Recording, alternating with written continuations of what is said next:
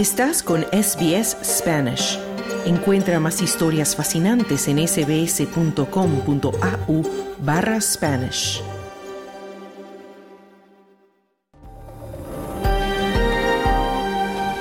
Muy buenas tardes, bienvenidos a SBS Audio Australia en Español. Mi nombre es Marcia de los Santos. Te acompaño desde nuestros estudios en la ciudad de Melbourne, tierra ancestral, Wurundjeri. SBS reconoce la conexión continua e inquebrantable de los pueblos aborígenes e isleños del estrecho de Torres con sus tierras.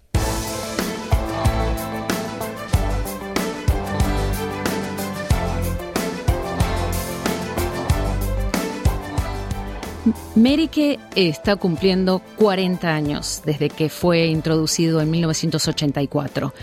Y para celebrar este hito, el gobierno ha lanzado una tarjeta especial de Merike conmemorativa. Pero, ¿qué tan bien informados están los australianos sobre cómo funciona esa tarjetita verde? Pues un grupo importante de expertos de salud opina que hay muchos australianos que no tienen idea sobre cómo funciona el esquema y tampoco qué es lo que cubre o qué servicios pueden reclamar. Por eso están instando al gobierno a que haga más que crear una tarjeta conmemorativa para celebrar los 40 años de Medicare. Los principales organismos que representan a los consumidores de atención médica y a los profesionales médicos dicen que el gobierno debería financiar un programa de educación pública sobre el sistema de salud de Australia. La doctora Elizabeth Devaney es directora ejecutiva del Foro de Salud de los Consumidores de Australia, o CHF en inglés. The healthcare system is el sistema de salud es fundamental para todos los australianos.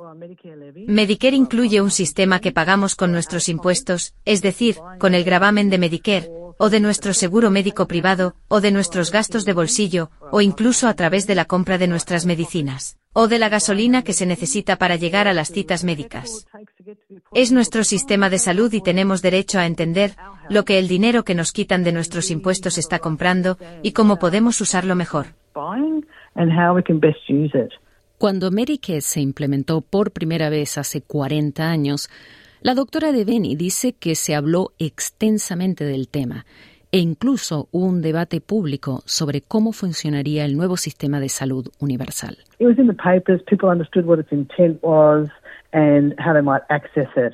El tema estaba en los periódicos y la gente entendía cuál era el objetivo de Medicare y cómo podían acceder a los servicios. Y de hecho, cuando Medicare fue introducido, el gobierno contrató a personas para que vayan a las comunidades para explicar de qué se trataba. Tenemos este nuevo sistema llamado Medicare, Así es como funciona. Te darán una tarjeta, y así es como la usas, y esto es lo que pagas. Pero la doctora señala que las personas más jóvenes y las que llegaron a Australia después de 1984 se perdieron toda esa educación. So they just grow up with Medicare, and the thing is that no one teaches you how it works. We don't teach it in schools. Muchos simplemente crecimos con Medicare, pero la cosa es que ahora nadie te enseña cómo funciona. Las escuelas no enseñan cómo funciona, e incluso los médicos dicen que cuando terminan su formación y empiezan a trabajar, descubren que hay cosas sobre Medicare que no entendían. El Real Colegio Australiano de Médicos Generales también está preocupado y ha emitido una declaración en la que pide mayor educación sanitaria, específicamente sobre el sistema de Medicare. El año pasado, la proporción de personas que retrasaron o no vieron a su médico de cabecera debido al costo aumentó al 30%, según la Oficina Australiana de Estadísticas. Lo preocupante es que los que tienen problemas de salud crónicos eran más propensos que los demás a posponer o cancelar una visita. También le gustaría que los procesos de reembolso de Medicare, que a menudo son muy complicados, se automatizaran y se hicieran más flexibles para todas las personas. También señala que muchas personas no saben que pueden pedirle a su médico de cabecera que le facture al por mayor o bulk billing, incluso si no es el procedimiento normal de la práctica. Y si el médico no puede ofrecer un servicio totalmente reembolsado o bulk billed, lo puede vincular con otros servicios que sí pueden hacerlo. Vale aclarar que la historia de SBS en sí está entrelazada con campañas para comunicar mensajes de salud pública a personas que hablaban idiomas distintos al inglés en sus casas hace más de 40 años. La campaña de lo que hoy día es Medicare fue lanzada por el gobierno de Gough Whitlam en 1975 bajo el nombre Medibank, con el objetivo explícito de comunicar información sobre el nuevo Sistema Nacional de Salud. En SBS Audio nos comunicamos con Bárbara León, coordinadora de United, una organización que ayuda a la comunidad hispana en Melbourne, y le preguntamos si los comentarios de los principales organismos que representan a los consumidores de los servicios médicos y a los profesionales médicos tienen algo de razón cuando dicen que los australianos carecen de información adecuada sobre Medicare. Bueno, sí, estoy totalmente de acuerdo. Hay muchos grupos o personas en nuestra comunidad que en sí no, no tienen la información adecuada o, no tienen acceso tampoco a la información acerca de, de Medicare, que es un sistema de, de seguro universal de salud que ya lleva muchos años en operación, pero que si la gente no, no lo entiende bien, no pueden hacer uso de tal sistema, ¿no? El Foro de Salud de los Consumidores de mm. Australia, el CHF, está preocupado por la falta de conocimiento de los australianos sobre el sistema de salud. Y, están diciendo que esto puede resultar en que las personas se pierdan la oportunidad de reclamar beneficios importantes. ¿Crees que hay cosas sobre Medicare que los emigrantes que llegan de países de habla hispana pueden encontrar especialmente difícil de entender? Sí, creo que el, gobierno en sí, en cuanto a las campañas informativas eh, a través de los años, no han sido muchas o tan efectivas, en, yo diría, en estos últimos años. Creo que nuestras comunidades, los recién llegados, no fácilmente saben dónde ir a navegar y a encontrar información sobre Medicare. Medicare en sí, como dices tú, empezó de hecho en los años 70 y después em, un sistema que se canceló por un periodo en los, a fines de los 70 y después fue reactivado de nuevo en los 80. Es un sistema que da acceso a, a, doctores o a servicios de salud dentro de la comunidad, pero hay ciertos grupos que son elegibles y no todos son elegibles y no todos saben quiénes son elegibles y quiénes no. Mencionas la elegibilidad. ¿Hay alguna otra área que consideras particularmente difícil de entender, compleja de entender? Sí. Sí, eh, también cómo funciona en sí la estructura del sistema. Hay que obviamente enrolarse. El proceso de enrolarse en sí es complejo y desafortunadamente el Departamento de, Seguridad de Social Services se está ligando mucho, usando mucho el sistema en línea, ¿no? Entonces, eh, las personas que tal vez no tienen la, la afluencia digital para acceder esto en línea, se les hace muy difícil. También el solo hecho de, de navegar en línea y buscar el sitio correcto donde encontrar la información, aunque alguien tenga esa, esa afluencia digital, igual es difícil. Entonces, creo que solamente encontrar la información ya, ya es un paso que a muchos les cuesta. En tu experiencia, Bárbara, ¿cómo se enteran los emigrantes de habla hispana sobre la existencia de Medicare? De lo que yo he visto en la comunidad, eh, mucho de boca a boca, ¿no? La gente con sus conocidos, tal vez les comentan de cómo funciona Medicare. También muchos se dirigen a líderes comunitarios o a grupos comunitarios y también a iglesias eh, como comunidades de, religiosas, ¿no?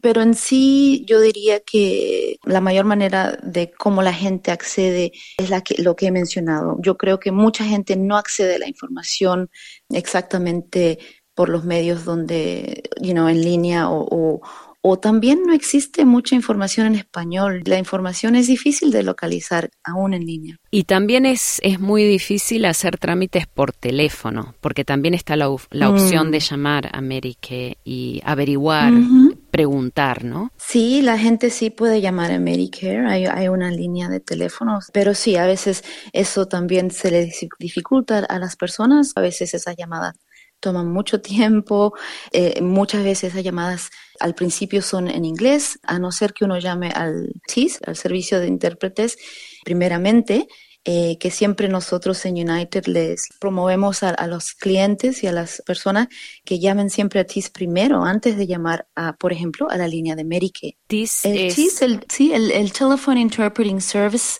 es el 131450 llamando eh, este servicio, uno puede pedir hablar con alguien en español y también pedir con qué servicio o agencia gubernamental uno quiere conectarse. Allí uno puede decir, por favor, contácteme con Services Australia, que es el, sitio donde manejan el esquema de Medicare, o también contactarse directamente con el, la línea de Medicare, que es la 132011. Y obviamente este servicio de intérpretes es completamente gratis.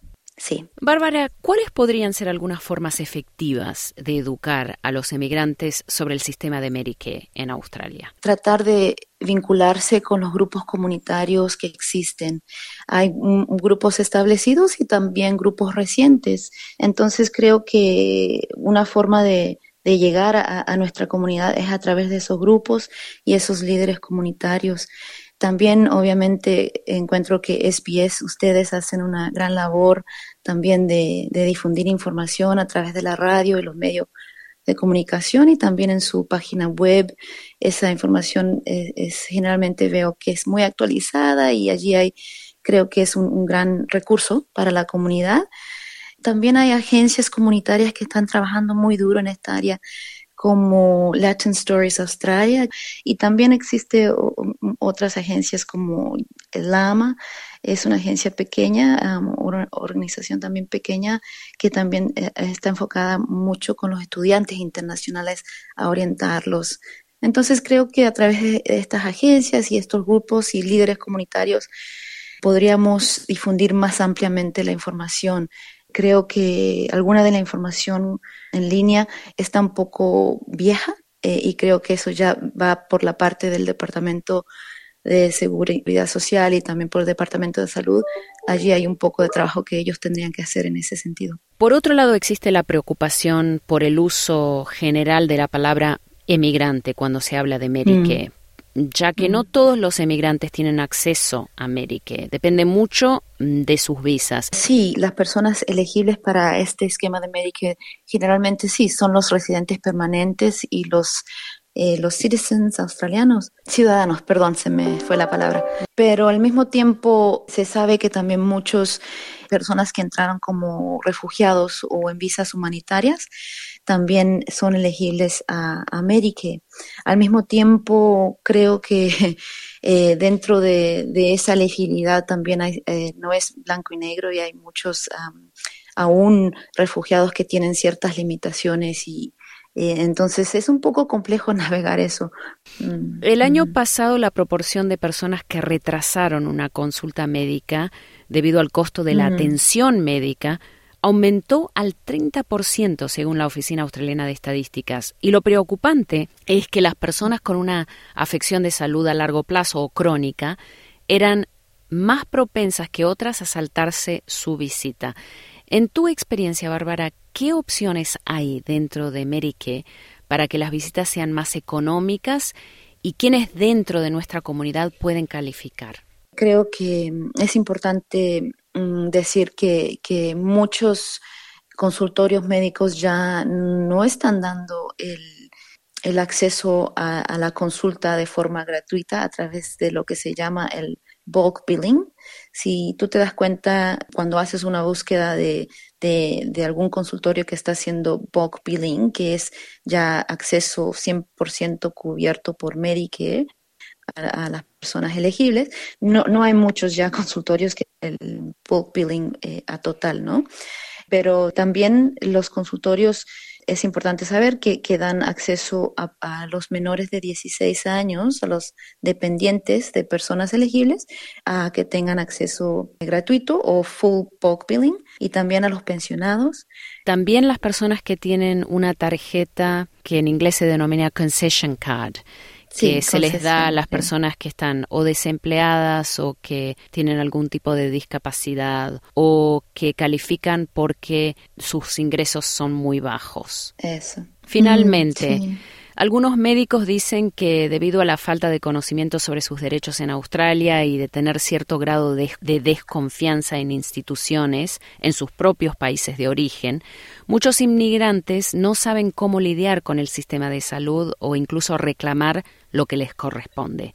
¿Es esto algo a, lo que te has enfrentado al trabajar con nuestra comunidad u otras comunidades étnicas en Australia? ¿Y cómo podemos mejorar la ayuda? Sí, definitivamente. Eh, desafortunadamente las comunidades étnicas eh, no acceden a servicios tempranamente y también no acceden a servicios necesarios de forma regular, diría yo. Y esto implica que muchas personas en nuestra comunidad y en otras comunidades étnicas no tienen el acceso a los servicios y a los cuidados que requieren. Yo creo que la parte más importante es la educación.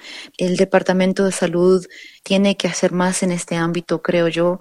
Debería revisar sus recursos en línea también y, actualizarlos. Por ejemplo, creo que también eh, sería importante que el Departamento de Salud y los departamentos trabajen más a fondo y de forma más ligada o más junta con agencias como United, como Latin Stories, para poder hacer que estas agencias hagan llegar esta información ¿no? a, las comunidades. Bárbara León, coordinadora de United, muchísimas gracias por compartir tu tiempo y toda esta información con nosotros esta tarde en SBS Audio Australia en español. Gracias, gracias Marcia por la oportunidad. Estás escuchando SBS en español. ¿Quieres escuchar más historias como esta? Descárgatelas en Apple Podcasts, Google Podcasts, Spotify o en tu plataforma de podcast favorita.